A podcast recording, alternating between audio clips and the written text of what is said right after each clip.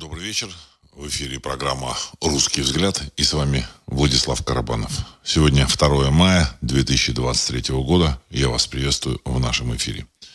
Тема сегодняшних событий – закулисные игроки, то есть продолжение прошлого выпуска. Потому что я хотел бы высказать свою позицию по вот каким-то сюжетам, которые, которые мы все наблюдаем – Значит, э, публика, и особенно средства массовой информации, обсуждают действия там, президента США, там, значит, президента э, замечательного государства Украина, ну и так далее и тому подобное. Вот.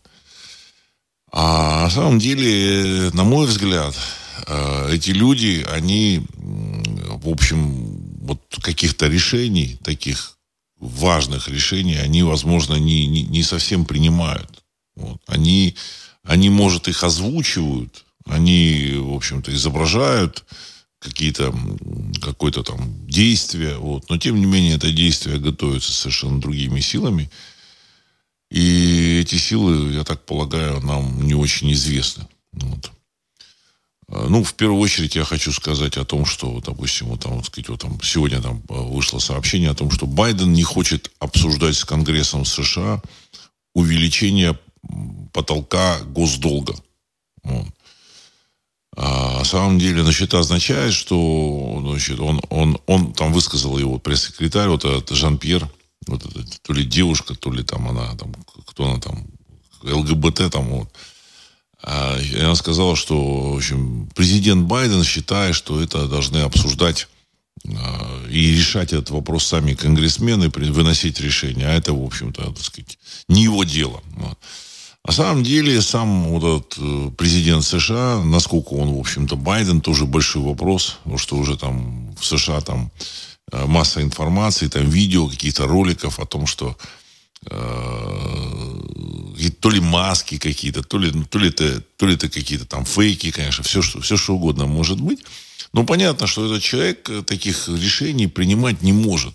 Это очевидно. То же самое публика вот допустим, российские там эти ток-шоу обсуждают действия президента Украины Зеленского. Значит, э, а он там что-то высказывает, он собирает там какие-то совещания. На самом деле это тоже все это сказать, театральное представление, а текущая работа идет за кулисами. Вот кто это за, за кулисную работу делает, вообще не, неизвестно. Вникнуть во все вопросы не, нереально, невозможно. Вот. А для того, чтобы принимать такие взвешенные решения, нужно этот вопрос отслеживать, в общем-то, знать его историю и, и, и понимать, что происходит. То есть это технически невозможно.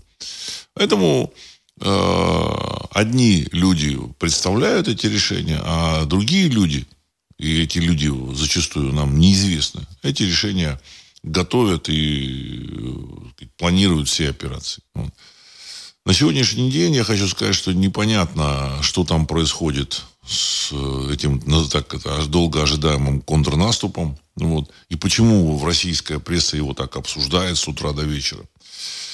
И мне такое ощущение, что этот контрнаступ, он как бы готовился для того, чтобы договориться в первую очередь, мне кажется, что там какие-то ребята, которых, которыми руководит там господин Лавров, значит, министр иностранных дел, они решали о том, чтобы, в общем-то, где-то там за кулисами о чем-то договориться. Но для того, чтобы договориться, договориться, чтобы российская публика приняла это все, нужно определенное, определенные успехи со стороны э, вооруженных сил Украины. Вот. Определенные успехи – это контрнаступление. И вот поэтому его с помпой готовили, готовили, готовили. Но, но для того, чтобы эти успехи были, нужно еще к этим успехам подключить и российскую армию. А в российской армии, видимо, в общем это натыкается на определенное сопротивление, потому что я так полагаю, что объяснить военным российской армии, что, ребята, ну вы тут должны немножко там сделать вид, что вы тут это воюете, но на самом деле немножко под, подотступить, еще что-то, это сделать невозможно. Отсюда этот контрнаступ, он, в общем, его не будет, потому что, ну, я много раз говорил о том, что у меня есть большие сомнения э, в возможностях вооруженных сил Украины. Скорее всего, они разгромлены уже там в 2022 году. А то, что там показывают, каких-то людей хватали, там загоняли в эту в армию, значит, на улице, мобилизовывали, там, хватали на улице, запихивали там этот микроавтобус, и, значит, э, якобы вот так происходит мобилизация, это, конечно, э, для публики очень впечатляюще выглядит. Но на самом деле на настоящего бойца, э, военнослужащего, таким образом мобилизовать невозможно. Понимаете? Невозможно. Ну, там в фильме «Фан-фан тюльпан» там были такие варианты. Там. Но даже, даже там такая э, полусредневековая Франция, там, 17 век или начало 18 века, там, вот, вот в этом фанфан тюльпане, там, значит, там зазывал и говорит, ну, давай, вот, ступай в армию, подписывай договор. Все равно в любом случае их чем-то заманивают. Потому что человек, который... Да, а дальше уже, конечно, он когда подписывает договор, с ним можно делать там много чего. Опять же, так сказать, все равно это все, все так э, не, не просто. Поэтому его нужно заманить. А если поймать на улице, запихать в армию, то он сбежит.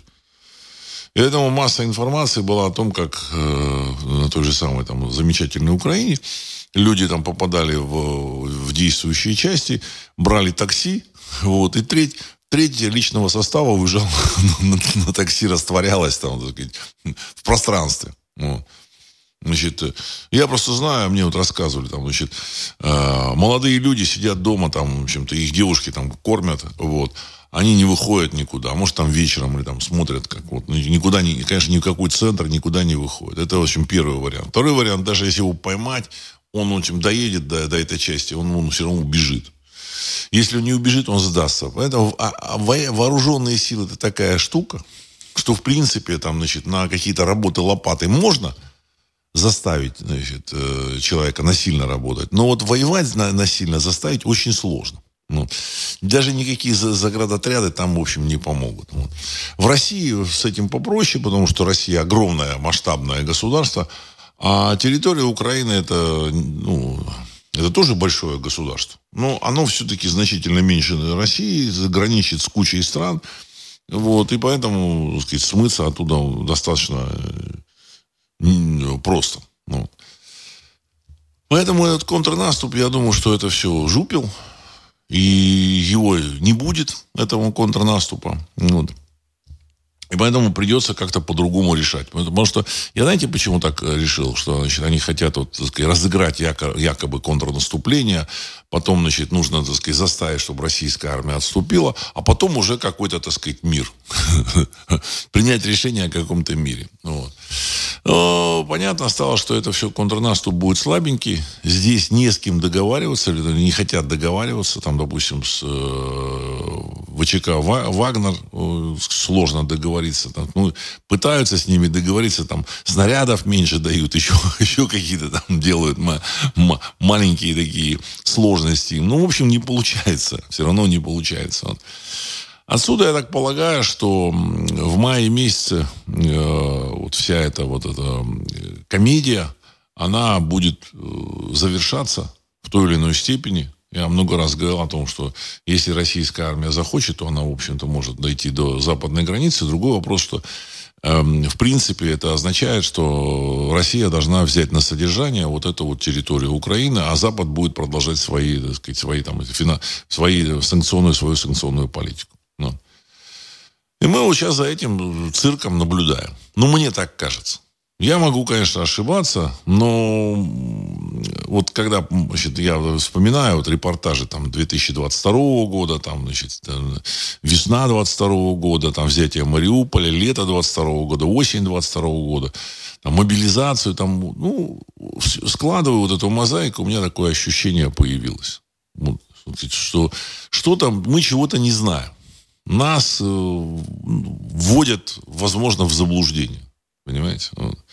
Где те 500 тысяч, которых набрали там э, российская, российская армия, набрала там контрактников, мобилизованных и так далее и тому подобное. Я так полагаю, что, эм, э, что были какие-то переговоры вот. Но в этих переговорах э, еще только важная сторона, которая не участвует в переговорах, но которую нужно заставить э, э, принять правила игры, сыграть в поддавки, это представители российской армии. Но ситуация зашла так далеко, что в подавки никого уже не заставить играть. Потому что так в, в лоб уже сложно приехать и сказать, так, вы должны отступить здесь, здесь, здесь, вот, вот, так сказать, вот. вот. Не, не получится. Вот. вот, вот такое мое мнение. Сейчас зачитаю ваши, начну зачитывать ваши вопросы. Пишите ваши вопросы, потому что тем сегодняшних э, там, животрепещущих тем огромное количество. Вот мне там еще пишут там, интересные письма. Вот, ну, например, там вот последнее письмо, вот, вот буквально сегодня я получил от слушателя, который говорит о том, что, вы знаете, э, я сейчас, сейчас это письмо, может, даже найду, о том, что, например, в предсказаниях э, относительно значит, вот, Иоанна Богослова, Апокалипсис, там сказано там, в, в нескольких главах, там, во всяком случае, там, в 9 главе, э, главе и в 18 главе там, э, говорит о том, что вот эти вот э, волшебники и чародеи, Э, понесут наказание за свое волшебство и чародейство. Ну, так вот оно, так сказать, по-русски звучит. Но в реальности оно, оказывается, несколько по-другому вот выглядит. Вот. Значит, спасибо слушателю, который прислал вот это письмо. Вот я тоже залез.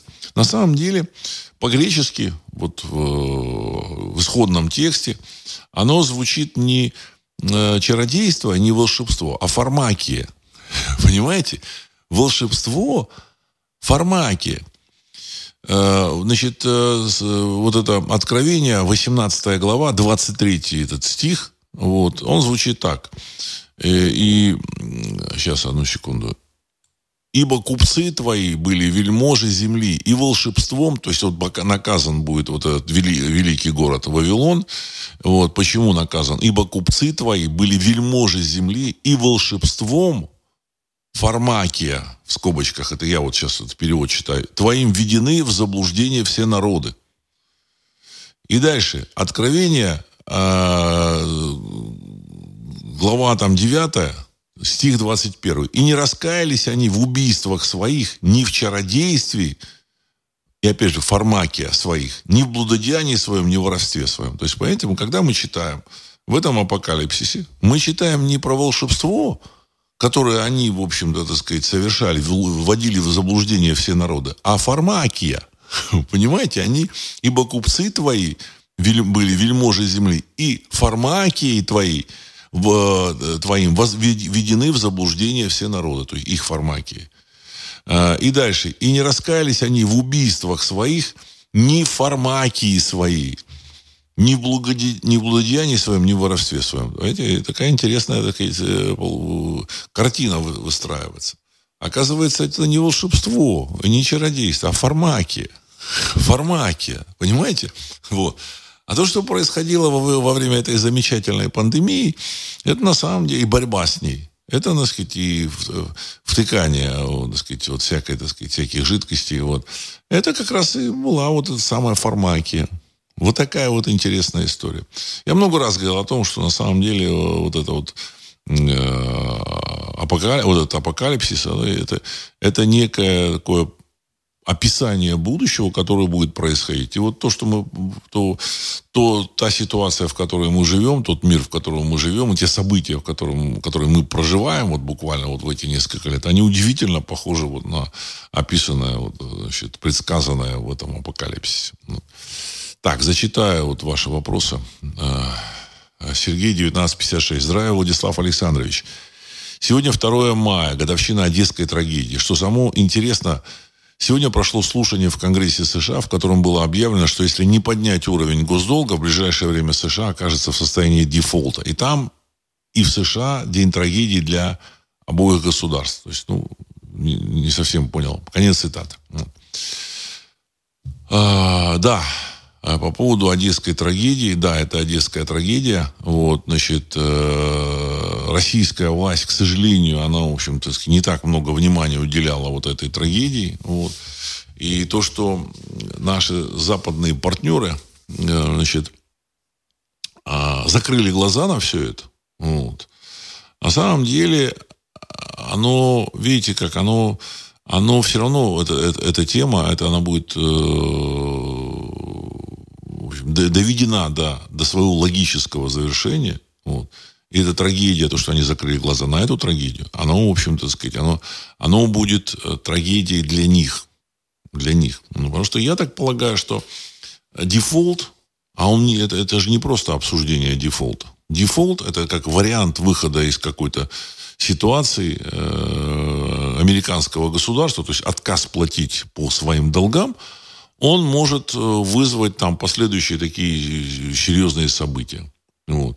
С другой стороны, увеличение потолка госдолга, он тоже, в общем-то, может вызвать э, тоже какие-то потрясения. Сейчас из Америки постоянно приходят видео, я, я в прошлый раз говорил, как вот какие-то, значит, темнокожие люди заходят в магазин и просто все выносят.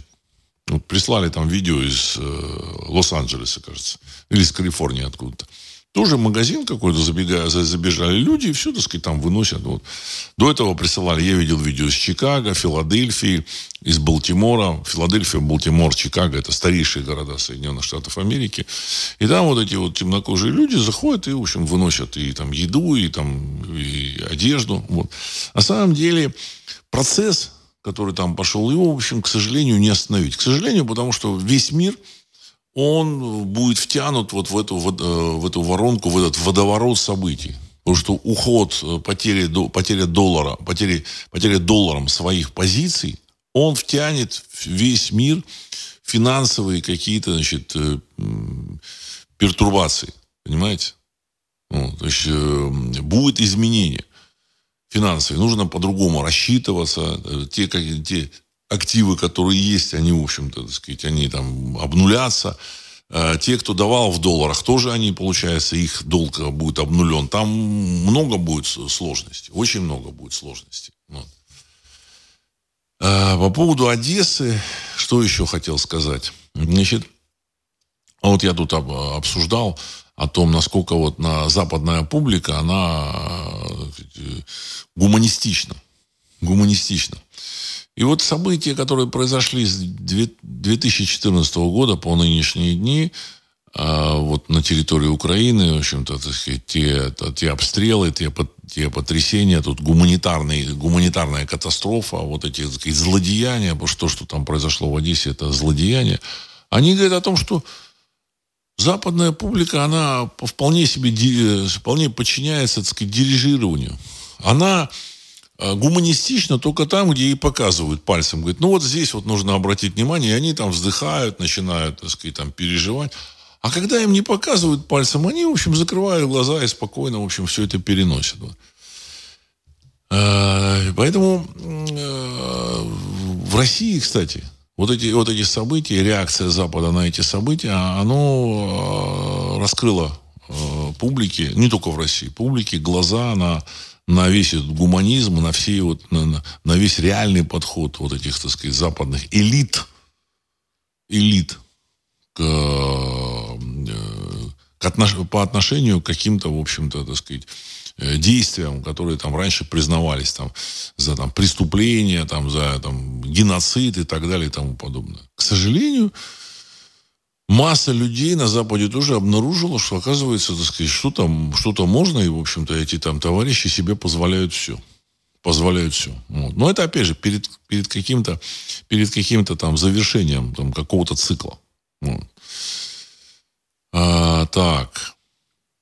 А, Георгий 29. Владислав, приветствую. Где бы где бы ни остановилась российская армия, в любом случае никакой буферной зоны не будет. На границе будут натовцы или украинцы. Прокомментируйте. Спасибо. Конец цитаты.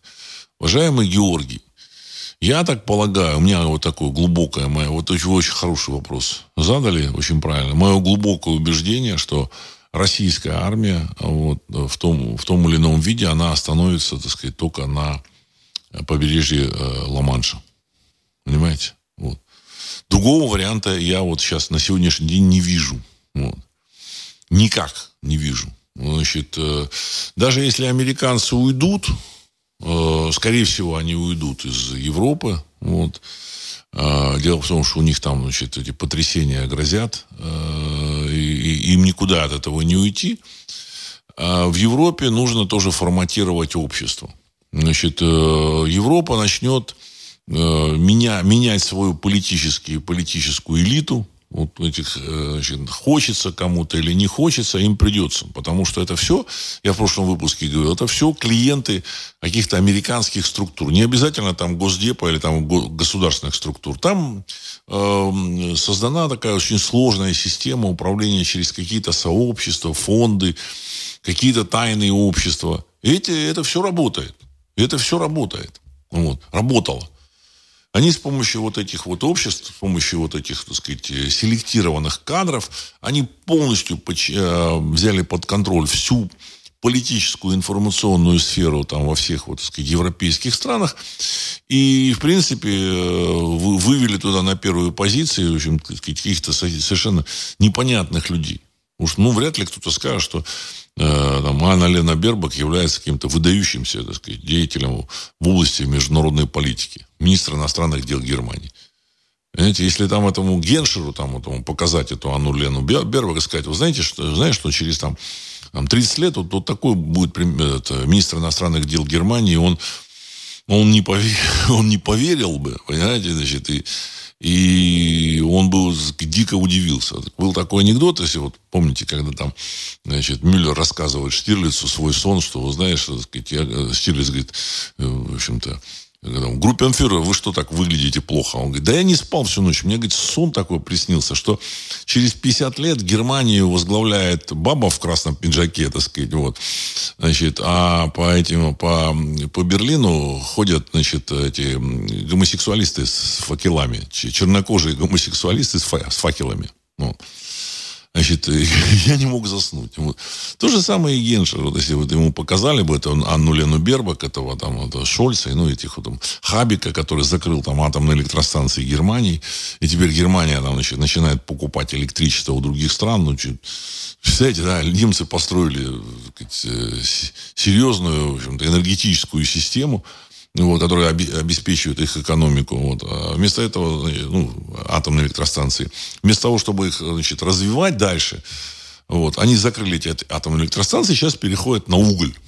На уголь. Понимаете, уголь дороже, уголь, в общем, загрязняет, загрязняет атмосферу, и уголь, в общем-то, он неэффективен сам по себе. Он еще отнимает кучу, так сказать, там, сил. Вот.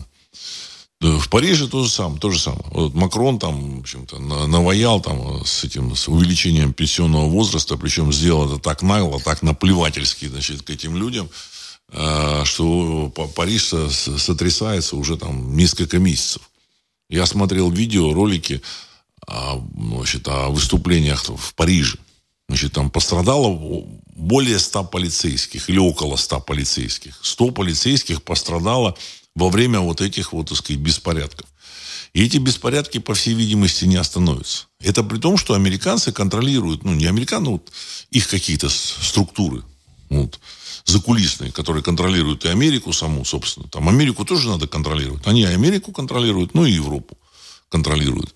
Информационные структуры в первую, в первую очередь. Вот они все это контролируют, тем не менее уже, в общем-то, у народа там срывает э, э, значит, крышу вот, срывает их, в общем, тормоза, и они там начинают уже э, творить такое, что те же самые французы, может, там когда-то и творили, но сейчас уже казалось, что уже сейчас этого не, не может быть, оно может быть.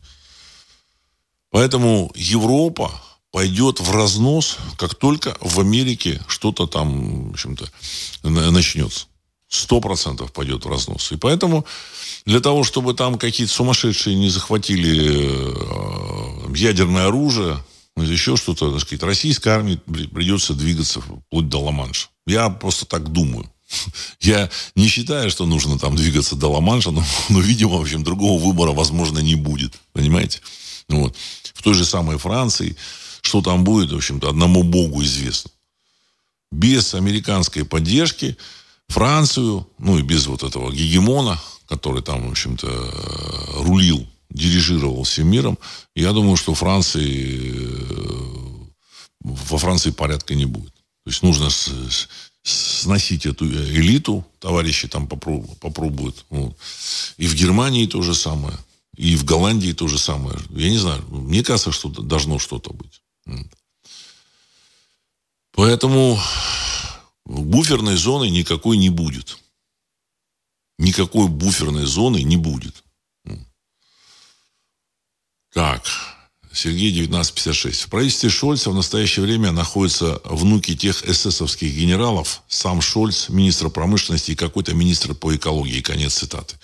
Уважаемый Сергей, я думаю, что их э, дедушки вообще никакой роли не играют. Понимаете, так сказать. Они, может быть, там что-то привили этим внукам, но мне кажется, что их воспитывали, селектировали в каких-то структурах э, тайных, вот, их где-то отобрали, про, провели через какое-то обучение, через какую-то тренировку, дальше поддержали э, выдвижение на э, пост, тот или иной пост там, в, полит, в политической карьере, средства массовой информации, которые там манипулируются э, полностью там западными, э, американскими какими-то структурами.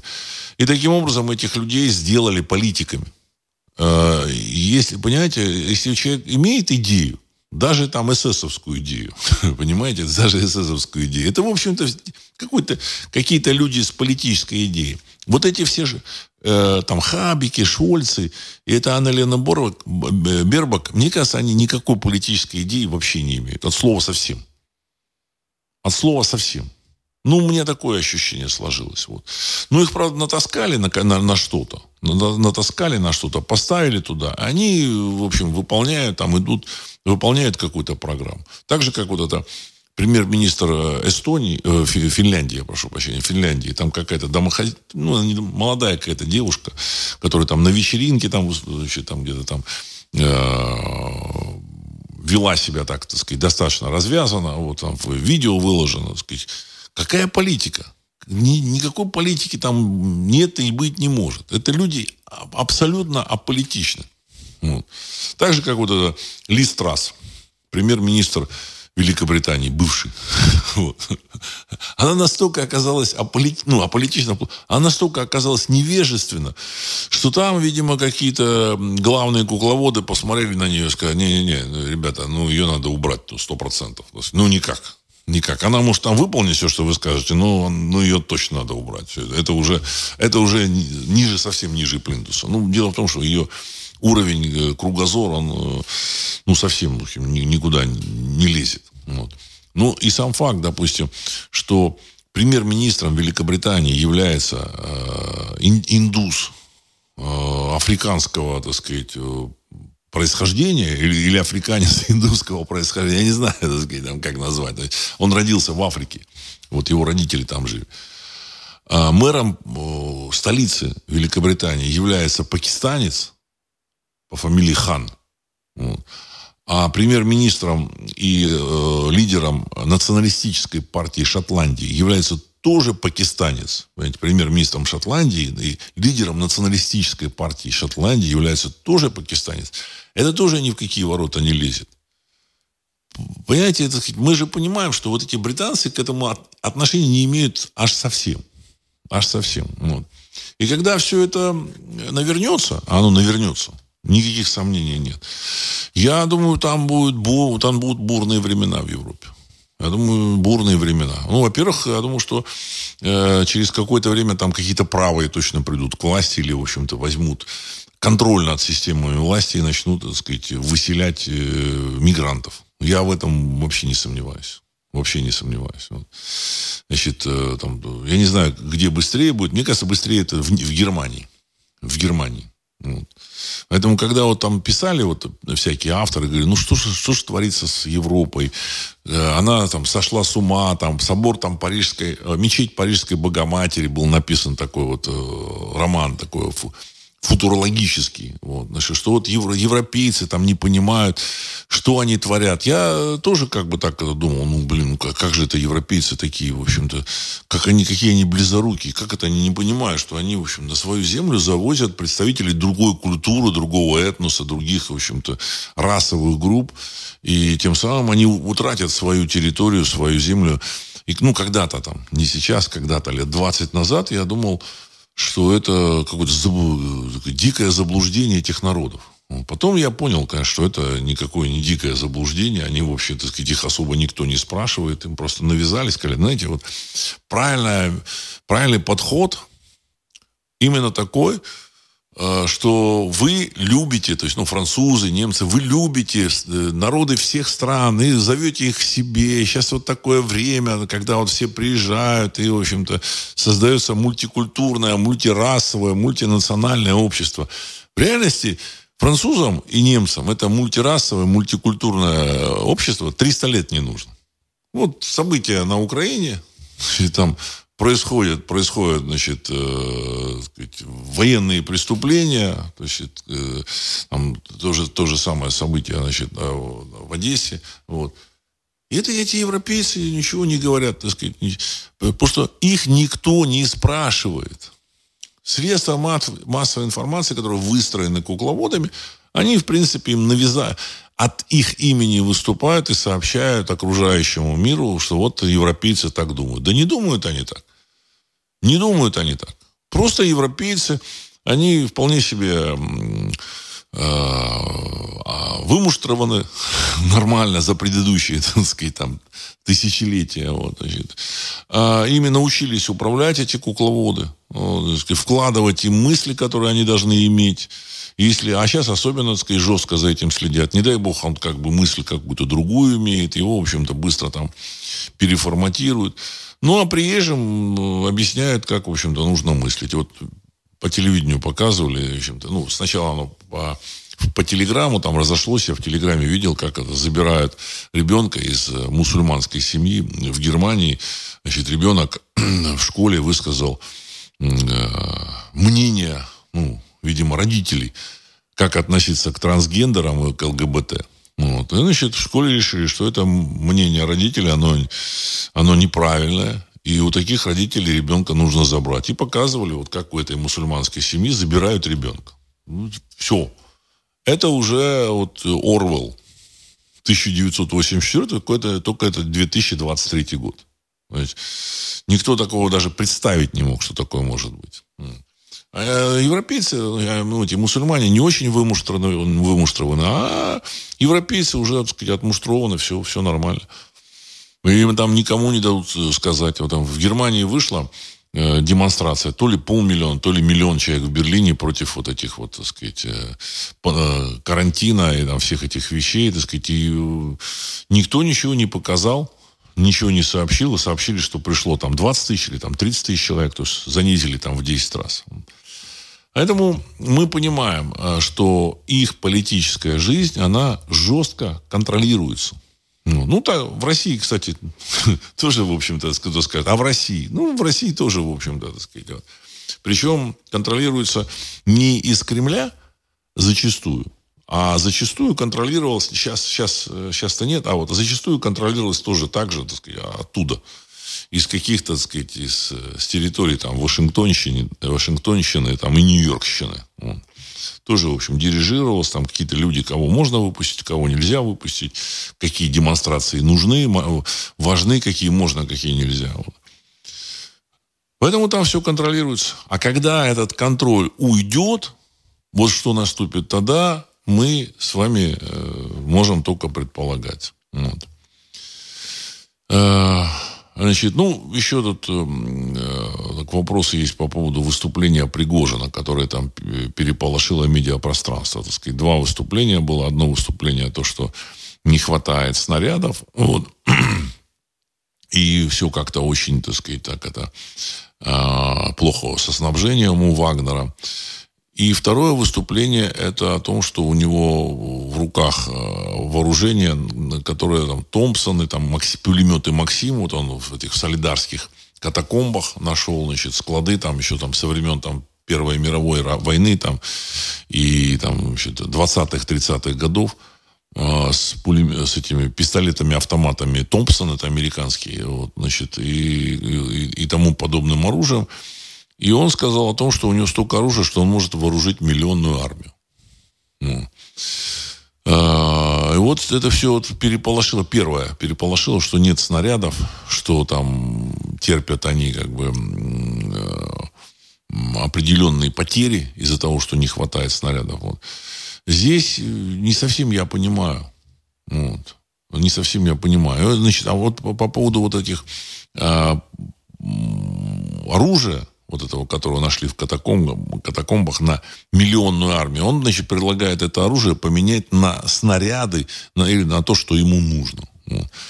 Ну, в целом, я хочу сказать, вообще вот эти заявления означают, что влияние военных, э, которые там ведут операцию на, на э, вот, вот этой специальной военной кампании, специальной военной операции, оно выросло очень серьезно.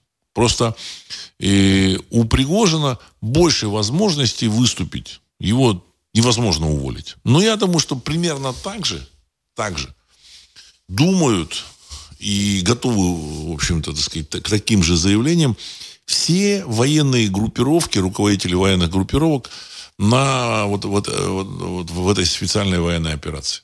Я уверен. И отсюда можно сделать вывод, что вот эта игра была, ну, предполагалась игра, там, что отступить для того, чтобы, ну, убедить публику в России, вот, понарошку отступить, как вот, допустим, мне кажется, вот как в Харькове они отступили понарошку. Вот а для того, чтобы уже, в общем-то, подписать какой-то, какой, какую-то договоренность. Но этого не получится. Понимаете? Не получится. Вот. Эти люди обладают серьезными рычагами, вот, может, не, не, я неправильно выразился, не, не рычагами, а серьезной а, автономностью, серьезной автономностью и влиянием, в общем-то. Вот. И в будущем, я думаю, что их голос будет Э, очень серьезным э, и влиятельным голосом значит, в политике. В политике. Я говорил о том, что политика начнется. Э, дело в том, что такая невнятная позиция кремлевских товарищей, реально невнятная, она в конечном счете вывела вот этих вот военных командиров, вот армию, она вывела в политические игроки. Хочется кому-то или не хочется. Если в Кремле двигались бы внятно, и все бы делали бы внятно, ну, в общем, я думаю, что там, значит, э, такого активного выдвижения этих э, военных в политику бы не было бы. Но так как они э, в Кремле перестали озвучивать задачи, то есть так никто не сообщил, а что собирается сделать Россия. Причем даже, значит, этот э, зам э, секретаря Совбеза, этот, э, Дмитрий Медведев, бывший президент, и то он сказал, что нужно доходить до западной границы. Но из Кремля ни слов, ни, никаких, ничего, никаких объяснений, ничего не, не, не звучит. Понимаете? Кремль молчит. А это молчание уже затянулось. Вот. Затянулось это молчание, и в конечном счете, я думаю, что Э, решение будет уже за, там, за армией. Понимаете? Армия вот такой ситуации, в, такой, в, общем, в таком раскладе, она приобретает политический вес. Дело не в том, что сама армия там выдвинет каких-то политиков. Вот мне тут э, вчера там один знакомый хороший, так сказать, вот, он говорил о том, что, ну вот, э, там кто-то высказал, один из блогеров – что э, Кремль захватит там или полковник, или генерал. Но я считаю, что этого не, не, не будет. Потому что это, в общем-то, сейчас другая страна, это не средневековье, а захватил там, в общем главный там, э, главную цитадель, и все, и можешь там рулить страну. Нет, нет. Но они запустят процесс политизации страны. О чем я говорил? Что полить, политика придет в нашу жизнь. Очень много вопросов, которые возникают. Вот начиная от, э, даже там от того же замечательного там этого дирижера Гергиева там или там замечательных этих самых э, Юдашкина и этого Зайцева там этих, э, этих как его, блин, дизайнеров одежды. Вот. Значит, казалось бы, так вот, они отвлечены, дизайнеры одежды, там, но тем не менее, это либерда. Вот. Классическая либерда. Вот. И тут, значит, значит, вселенский плач умер Зайцев, умер Юдашкин. Вселенский плач. Понимаете, вы там решите э, в Кремле, так сказать, тут какая страна? Вот она когда меняется, или вы, в общем-то, сказать, опять продолжаете в эти игры, там, строить из этих, вот, так сказать, людей, э, этих э, э, э, истуканов режима. Вот. Зайцев, мы знаем, он еще был выдвинут еще в политбюро, ну, вот, значит, ему там разрешили заниматься дизайнером одежды, модельером быть. Ему разрешили заниматься. И с Юдашкиным та же самая история. Э, я не знаю, возможно, кто-то там видел их одежду, кто-то даже, может, одевал, но я таких людей не знаю. Понимаете, так сказать? Я таких не знаю людей. То есть их, это люди, которые получали одежду за, э, получали деньги за то, что им, там, сказать, сверху кто-то там что-то заказывал, там, значит, их, его, их назначили этими модельерами, назначили. Понимаете, это все рудименты совка. Совка и 90-х годов. Вот. И вот этот вселенский плач, он говорит о том, что эти люди еще до сих пор э, циркулируют вот в этом э, пространстве политическом, информационном и политическом пространстве. Вот. Значит, их, э, их друзья, их друзья. Вот. Я не видел, не слышал, чтобы их друзьями были какие-то патриотичные люди. Не, не, мне неизвестно. Поэтому эти люди для нас не представляют никакой ценности. Понимаете? Ну, при всем при том. Поэтому э, Бог-то с ними, но зачем тут, так сказать, завывать с этими плачами по поводу этих, в общем-то, так сказать, персонажей? Зачем? Понимаете? Чтобы показать, что, что так сказать, государство вообще не имеет отношения к, к русскому народу и к народам России. Ну, сказать, э, поэтому политизация, она будет. И вот эти вот армейские э, деятели, они э, эту политизацию запустили уже, де-факто. Вот. Э, Варяг, Владислав, расскажите, где, по-вашему, Асгард в России, когда будет видно его проявление в каких-либо действиях? Конец цитаты. Спасибо большое. Э, Асгард, э, он, он там же, где и, как бы, так сказать, был, согласно сагам, вот, в своей книге «Запретная история Руси» я описываю это, сказать, привожу эти саги. Асгард был на восточном берегу реки Дон, в сагах Снори Стурлусона в круге земном сказано о том, что, в общем, Асгард был, э, город Асов был восточнее реки Дон. Вот, э, и оттуда Один вместе со своими диями, со своим народом, сказать, часть народа осталась здесь, а, а, а часть пошла туда, в общем-то, так сказать, на запад и на север. Вот. То есть э, Асгард в районе реки Дон. Вот этот Танаис, город Танаис, который там выкопали, есть музей Танай, Танаиса. Возможно, это, в общем-то, так сказать, э, был вариант, возможно, он был соседом Асгарда. Потому что там около Танаиса, уже на берег, вот, вот в этом ареале, были вот эти города. Возможно, это Асгард был, да, в Танаисе я был, все это видел, и хочу сказать, я как бы чувствовал там, в общем-то, сказать, связь с этим э, местом, с этой историей, так сказать, это, история, это история непосредственно нашего народа. Непосредственно нашего народа. Танаис. Вот.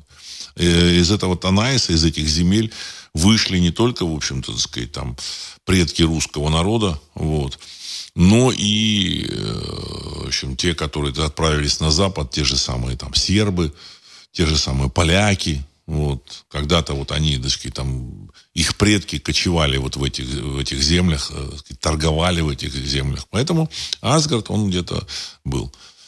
А, и э, значит, когда будет проявление Асгарда, я думаю, что, так сказать, само существование программы «Русский взгляд» это одно из проявлений этого Асгарда, если вы хотите сказать. Ваше участие, вы то, что слушаете, вот, программу «Русский взгляд», уважаемый варяг. Вот, значит, это говорит о том, что вы э, все равно связаны с этим Асгардом. Вот, то есть я, я лично считаю, что люди, которые слушают программу «Русский взгляд», а мы, мы, возможно, встречались в других каких-то своих воплощениях. Вот, значит, ну, я к этому отношусь достаточно серьезно. И поэтому вам, э, вам это интересно вам это помогает э, установить свою вот эту духовную связь, вот, сказать, эм, которая у вас есть вот с этими своими там предыдущими воплощениями. Потому что человек, э, проживая в, в, в действительности, в настоящем, вот, свою жизнь, он пользуется опытом предыдущих воплощений. Я вот, вот не сомневаюсь в этом. Я говорил о том, что это, в общем-то, ну, практически доказано вот об этих воплощениях учения, это, вот, сказать, из истории там всех этих э, тибетских фамилий. В Тибете примерно 600 линий, которые отслеживаются. 600 линий, когда отслеживаются, что вот этот человек является э, наследником вот, вот этих воплощений. Вот, так сказать. То есть это один, одно и то же, одна и та же душа, одно и то же фраваши, как вот говорят эти э, в зарастризме вот, фрамаши. И они вот прослеживают около 600 таких линий. А, поэтому я думаю, что и в современном мире мы являемся, так сказать, э, наследниками вот этих своих же каких-то воплощений, в общем-то, и, и пользуемся вот этой и своей памятью. То есть человек очень сложное существо, и поэтому, чтобы оно как бы действовало вот, вот в, этом сложном мире, оно как бы должно иметь вот эту, вот эту память.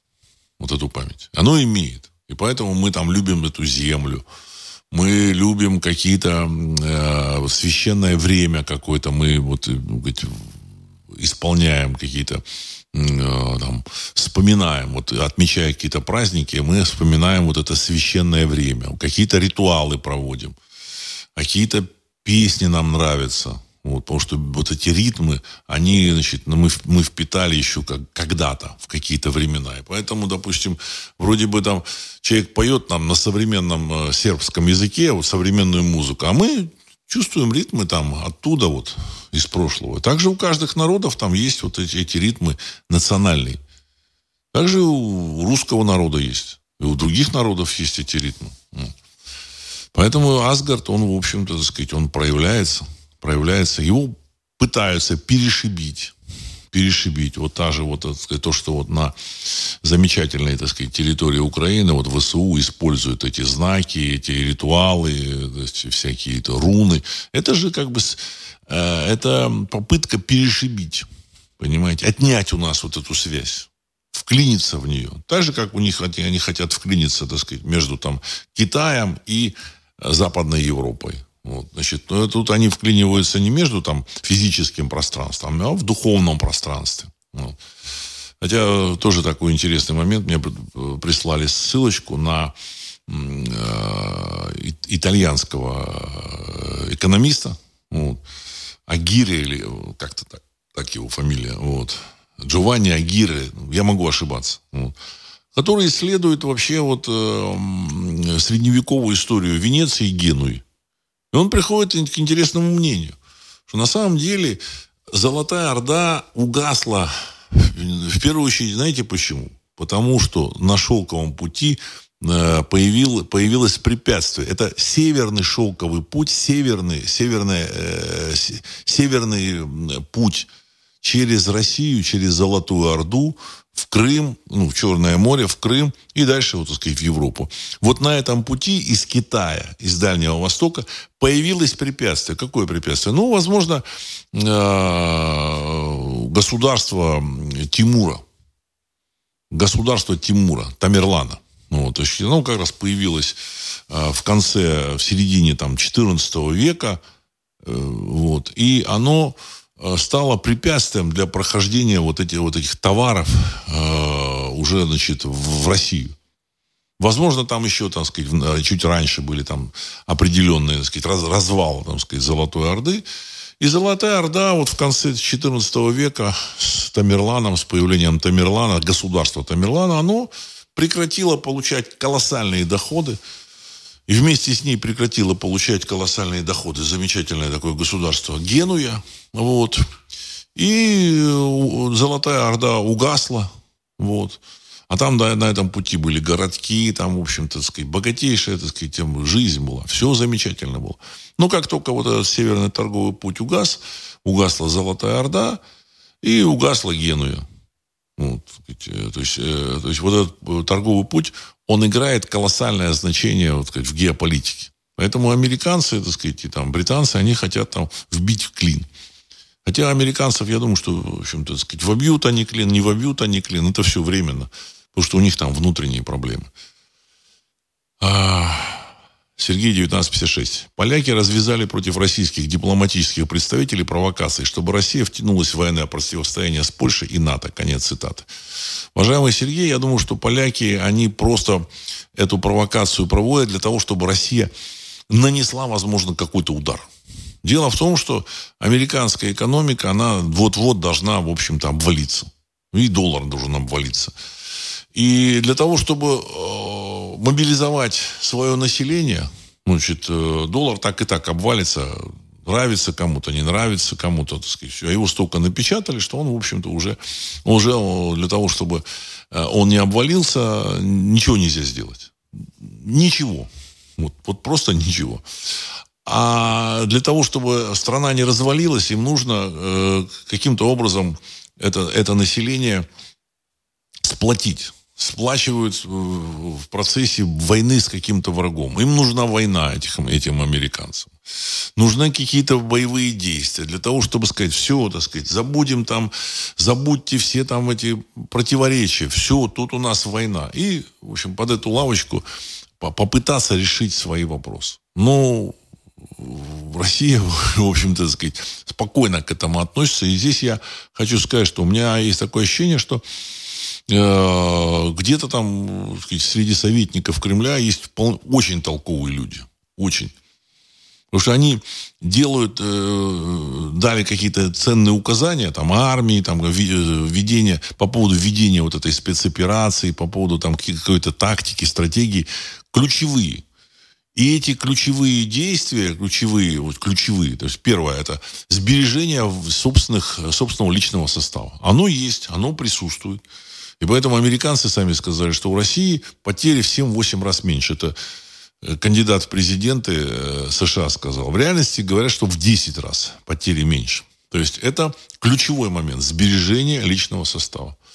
И этот ключевой момент вообще отличает э, российскую армию от ее поведения раньше.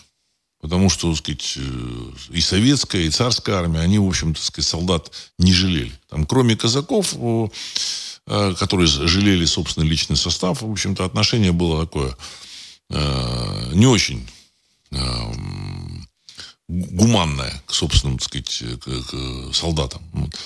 А здесь отношение к солдатам очень бережное.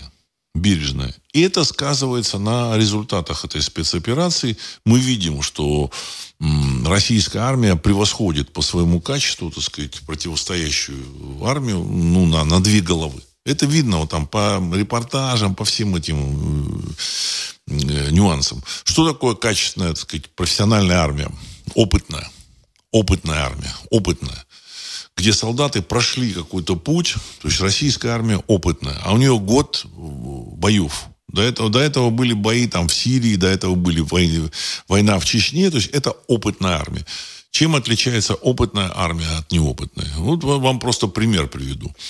Немецкая армия э, в июне 41 года, это была опытная армия, которая была, имела опыт боев в Польше, э, в, на Балканах, во Франции, там, ну, в общем-то, такая, у них серьезный уже опыт сформировался военных операций. Советская армия, она ничем не уступала в численности. Она ну, в военной технике тоже практически не уступала. Но это была армия неопытная. Ну, еще, конечно, там были инфильтрованные предатели. Но, тем не менее, самое важное – опыт. Так вот, эта немецкая опытная армия, она благодаря своему вот этому опыту, она, значит, разгромила, разнесла эту советскую Красную армию и дошла до Волги – ну, вначале до, до Москвы, остановили под Москвой генерал Мороз, ну и, в общем-то, сказать, отчаянное сопротивление, героическое сопротивление, в общем-то, так сказать, э, солдат э, советской армии. Вот. Ну и, и, и Мороз. Вот тоже такой немаловажный фактор был. Значит, в 1942 году дошли до Волги. Значит, у них вот этот опыт, запас опыта, превосходство в опыте было такое, что они дошли до Сталинграда, Волгограда. И только к концу 1942 года, когда советская армия значит, набралась этого опыта, стала обстрелянной, сформировался какой-то костяк солдат, набрали еще и вот, так сказать, в армию людей достаточно, так сказать, там, среднего возраста. Вот. И уже в это, уже качественно армия поменялась, и дальше они погнали уже, так сказать, германскую армию, немецкую армию, значит, уже, так сказать, туда-обратно на запад. Так вот, э, вот в этой спецоперации, опять же, две армии. Одна армия – это опытная российская армия, которая, значит, и какие-то части этой российской армии, там, типа ЧВК «Вагнер», которые про, имеют сирийский опыт. Еще там какие-то африканские, там, значит, у них компании, они там поучаствовали, небольшие, но тем не менее. И плюс еще вот этот опыт российской армии с начала 22 года по сегодняшний день сбереженные кадры, опытные, они все равно сильнее, чем вот это вот, так сказать, э, ВСУ, которую, значит, э, которая потеряла там весь там первый состав свой полностью практически. Значит, 300 тысяч погибшими и около 200 тысяч, видимо, выбывшими из строя, так тяжело ранеными. Все, они потеряли свой состав. И поэтому российская армия превосходит на голову, на две головы превосходит, вот, так сказать, ВСУ. И тут никаких э, сомнений нет. Даже вот эти видео показывают, когда вот там видно, что это, в общем, опытные бойцы, которые знают, что нужно делать, они чувствуют. У них включается не только какой-то опыт, я не знаю, там, как там э, собрать, разобрать автомат. Нет. Включается сверхчутье, сверхчувство. Понимаете? Опыт это, это умение пользоваться э, связью, вот, так сказать, с опытом предком, предков тоже. Обращение вот к этому, к своему эгрегору. То есть именно на войне, вот там, там ребята рассказывают, что здесь, говорит, атеистов нет. здесь атеистов нет, на, на войне атеистов нет. Атеисты это там, вот, тылу. тылу. А здесь атеистов на войне нет. Это много раз я э, читал, слушал истории о том, что значит, самые убежденные атеисты, значит, коммунисты, когда они попадали э, на фронт, э, Великой Отечественной, значит, они становились очень, так сказать, глубоко вер... верующими людьми, понимаете? Не обязательно верующими, там, так сказать, это, там, христианская вера. То есть они начинали понимать, что существует высший мир. Значит, существует э, э, структуры эти высшего мира, которые участвуют в этих событиях. И опытные бойцы умеют пользоваться этим. Они ощущают эту вот э, связь с этим эгрегором. А им, им, они видят будущее, возможно, чувствуют это будущее. Они понимают, что вот отсюда, вот сейчас из-за этого угла кто-то может выскочить. У них это, это чувство обостряется. Что такое вот эта опытная война? Вот Дмитрий пишет, вот финская война, Хал Халхингол у советской армии. Сколько там в, этой, э, в этом Халхинголе участвовало, так сказать, солдат? В финской войне участвовали. Ну вот, участвовали. Но это была, в общем-то, локальная кампания. Вот, значит, и, возможно, этих солдат, которые там участвовали в финской войне, уже там, так сказать, на, на этом фронте не было. И в финской войне, конечно, положили много, много людей. Много людей. Конечно, конечно, опыт был, но не такой, как у немцев. У немцев был опыт э, очень серьезный. Использование танковой техники, еще, еще там, в общем-то, различных, так сказать, э, тактических там, и стратегических построений. Финская война, э, там участвовал все равно ограниченный контингент войск. А, Патрик, на план политизации российских военных у Кремля есть отработанный план. Они просто начнут физически убирать полевых командиров, как это уже было с Гивием, Орлой, Захарченко, Мозговым и так далее. Конец цитаты. Уважаемый Патрик, я думаю, что, в общем-то, то, что на, на Кремль тут это грешат, я думаю, что это все-таки, так сказать, э, ну, на мой взгляд, на мой взгляд, это все-таки определенная ну, пропаганда э, ЦИПСО, украинское ЦИПСО.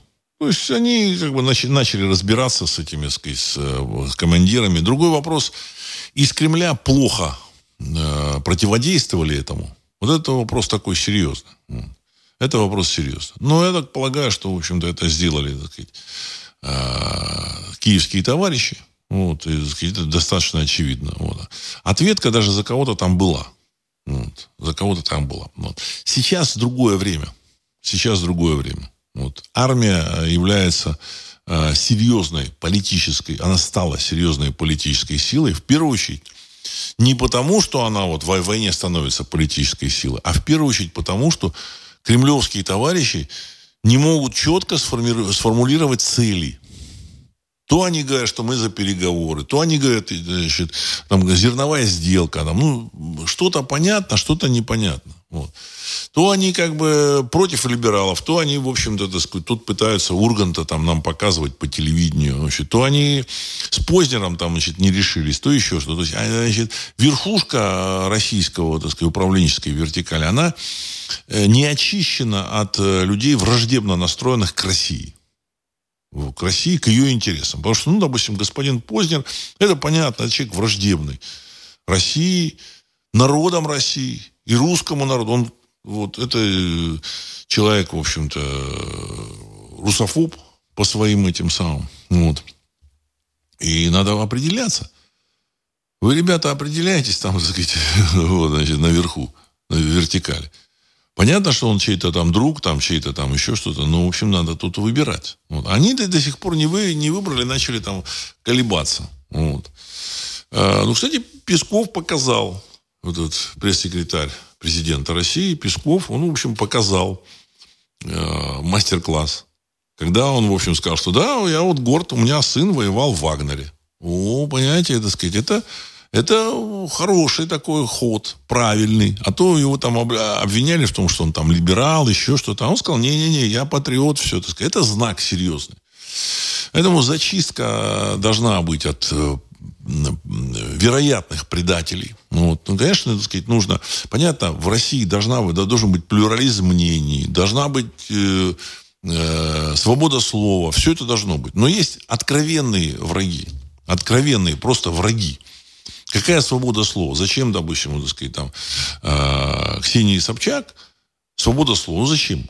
Понятно, что у нее там папа был там губернатором или мэром Петербурга, все хорошо, но она на другой стороне. Она на другой стороне. Хотя она, скорее всего, там какая-то, так сказать, она там двойной агент, еще что-то, еще что-то, так сказать. Вот.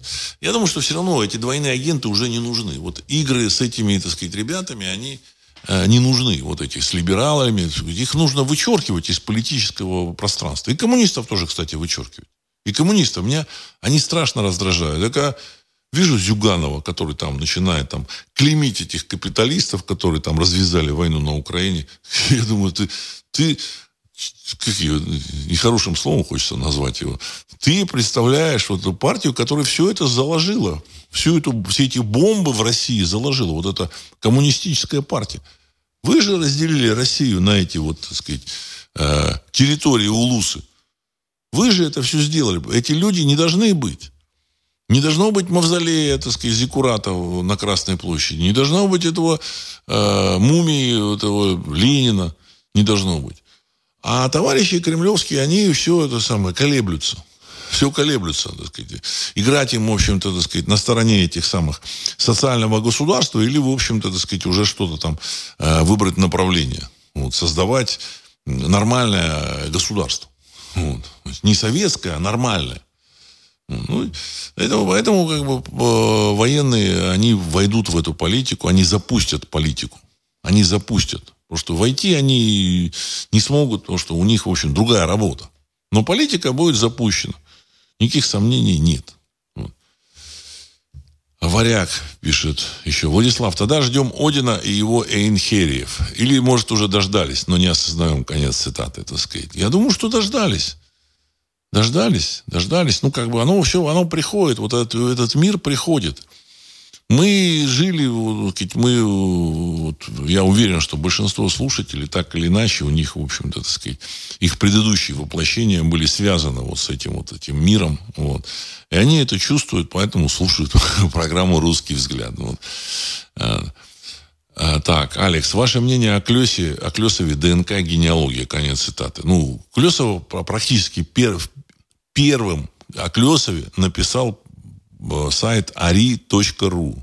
То есть это была перепечатка из, э, значит, из э, статей на одном сайте, так сказать, такого русского иммигранта, там Лебедев.ком, кажется, он, вот, Лебедев.ком, он, так сказать, живет в США, там, и там пишет какие-то вещи. И, так сказать, а, он начал писать материалы Клесова, я это заметил, начал читать, дальше как перепечатал, э, републиковал на Ари. И впервые я у него брал интервью. Поэтому мнение у меня самое хорошее. Это, конечно, патриот, но понятно, что есть у него и ошибки есть и ошибки. Хотя, так сказать, я там э, в своей книге «Запретная история Руси» ссылаюсь на работу его ученика, или там даже не, ну, не ученика Клесова, а на работу э, коллеги Клесова, ну, можно сказать, коллеги, там, близкого соратника Клесова, Рожанского, который описал вот это вот э, путешествие вот этого